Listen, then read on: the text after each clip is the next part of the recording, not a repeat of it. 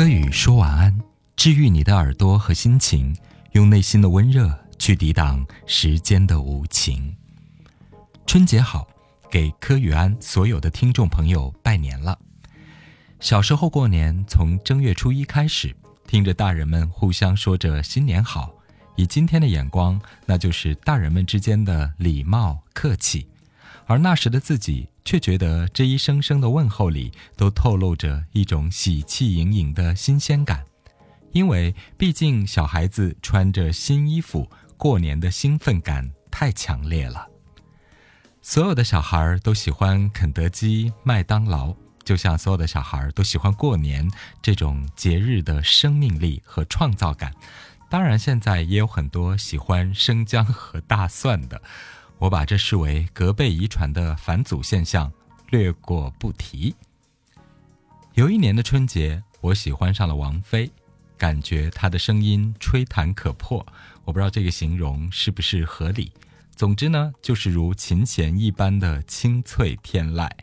所以那年的春节，我听着她的歌声，你快乐，所以我就快乐了。这也算是一个新的开始吧，毕竟。我认识了一个可以持续很多年的偶像。我的生命里储藏了很多音乐的记忆。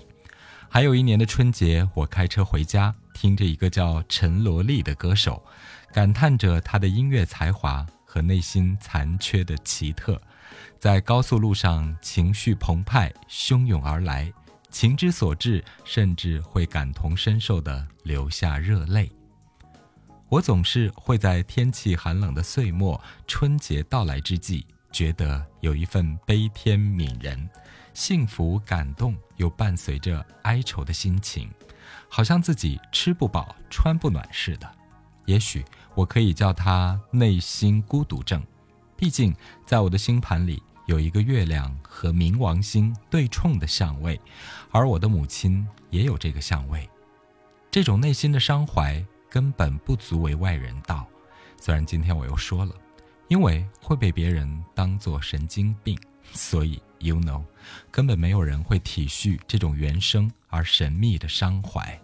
当你成熟了，拥有智慧而不是情绪化的时候，你就把它深深的埋藏在心里了。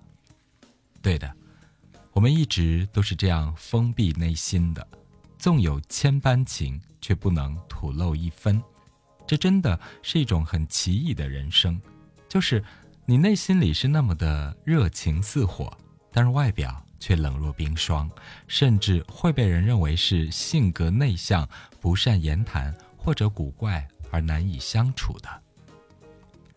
我一直都很喜欢春节开车回家，我在高速路上的想象是飞驰的，脱离了现实世界的。